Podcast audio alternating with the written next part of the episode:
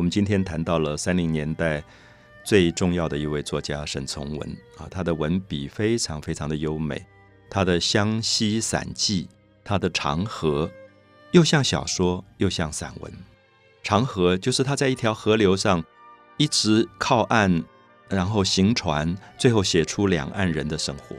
所以我觉得读他的东西里面有一种很优美的感觉。我自己很长一段时间有习惯把沈从文的《湘西散记》《湘行散记》《长河》带在身边，在旅行当中阅读，因为我发现沈从文本身也是一个旅游家，他跑遍大江南北，而在跑遍大江南北的过程当中，他就看着人生，记录所有的人的生命现象。他走到一个小村落，认识了一个小女孩，这小女孩叫做潇潇。那么潇潇不过十四五岁吧。刚刚发育的小女孩长得非常漂亮，然后每天就抱着一个小男孩。然后沈从文搞不清楚他们的关系，以为是潇潇的弟弟吧。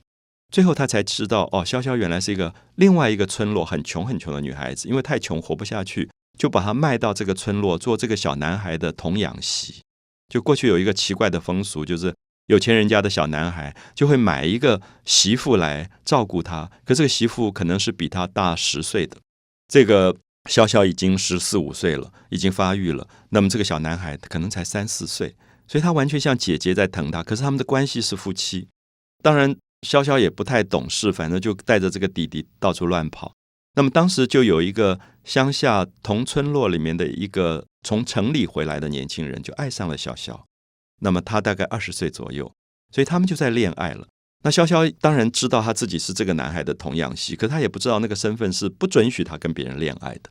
所以最后他们恋爱恋爱，潇潇有一天就发现她怀孕了。好，这样的事情在村子里就不得了，因为潇潇就可能要被处死，因为觉得她是一个不道德的女人。所以沈从文永远让我们看到非常悲惨的一个事情，就是一个天真烂漫的小女孩忽然被放到这样的一个命运过程当中。可他到最后让我们反省的是说，怎么一个社会里面有这样的一个制度，就是这个童养媳的制度，其实就是鲁迅讲的人吃人的制度。可是沈从文没有用这么严厉的字句，他只是让我们看到，如果这个风俗还存在，永远会有这样的女性被牺牲。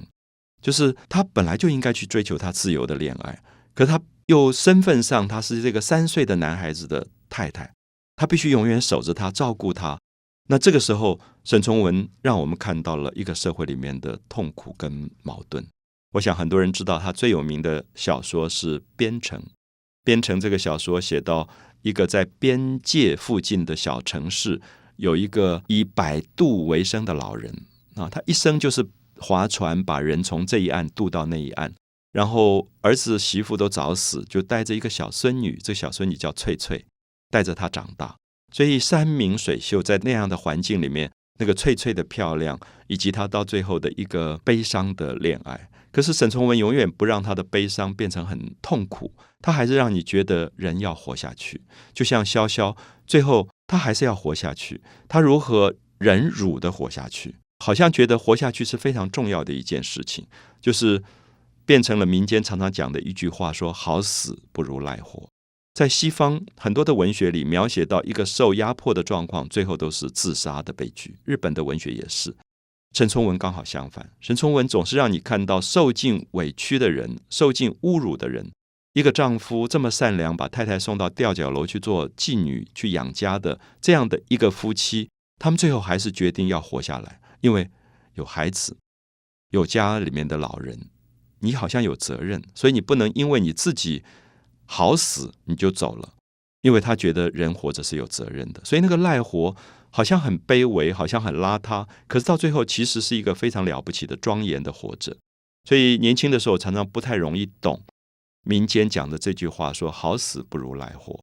那赖活是说很卑微的活着，可是你觉得活着是有意义的，因为比如说在民间都相信一个新生命的诞生本来就有生命的意义在里面。我们不知道这个新生命将来会面对什么样的生活，可能。他会面对到战争，可能他会面对到不好的政治、腐败的一个社会。可是我们还是希望他好好的活着，健康的活着，因为那个活着才是一个唯一的希望的起点。好，所以我想在这里，我们就看到了沈从文跟中国民间文化的一个最深的一个关系。那么这样的一个作家，到了一九四九年以后，在大陆的文革受到非常大的批判，被下放到养猪户去养猪。可是那个时候，我们看到他写信给他的一个侄子，那个侄子叫黄永玉，是一位大画家，因为他被折磨、斗争、文革要自杀，他写信给沈从文说：“我要自杀。”沈从文跟他说：“你一定要好好的活着。”他说：“你知道我最近把所有的这种不健康的猪都养到非常的健康、非常的肥。”他就在信里面告诉他，人其实活着是无论如何是有意义的。所以我们看到，到了文革结束，沈从文重新被介绍出来。当时哈佛大学、哥伦比亚大学请他到美国巡回做演讲。他的演讲里面讲的就是这个东西，讲他自己如何度过最困难的时刻，维持一个最高的这种生命力。而在下放在猪圈的那个时刻，最困难的时刻，他还写了一部中国服装史，去研究民间的服装、历代的服装，做了非常多考古的这个研究。所以这些老学者，他们的一生也几乎就像一个伟大的故事，然后提供给我们非常非常美的这种典范。所以我想，如果大家读崇文自传，崇文自传事实上是他二十岁的作品。他最后结尾的时候说，他到了北京大学，他好想进大学去读书，然后考不去。可是他后来到大学去教书了，那也是那个年代的一种特例，就是。一个人，他的小说写的这么好，后来胡适介绍他，很多人介绍他，他就在大学里教书，所以他就写了《从文自传》。那个时候他二十岁，时候为自己取了一个新的名字，叫做沈从文，这是他自己取的名字。就是他原来是一个军人，就是我们叫投笔从戎。那后来他决定要走读大学，走文学的路，他就给自己取了一个名字，叫做沈从文。这是他的自传的最后的一句话。那所以我觉得，从对年轻人的成长的鼓励来讲，《从文自传》也是一本非常非常重要的书。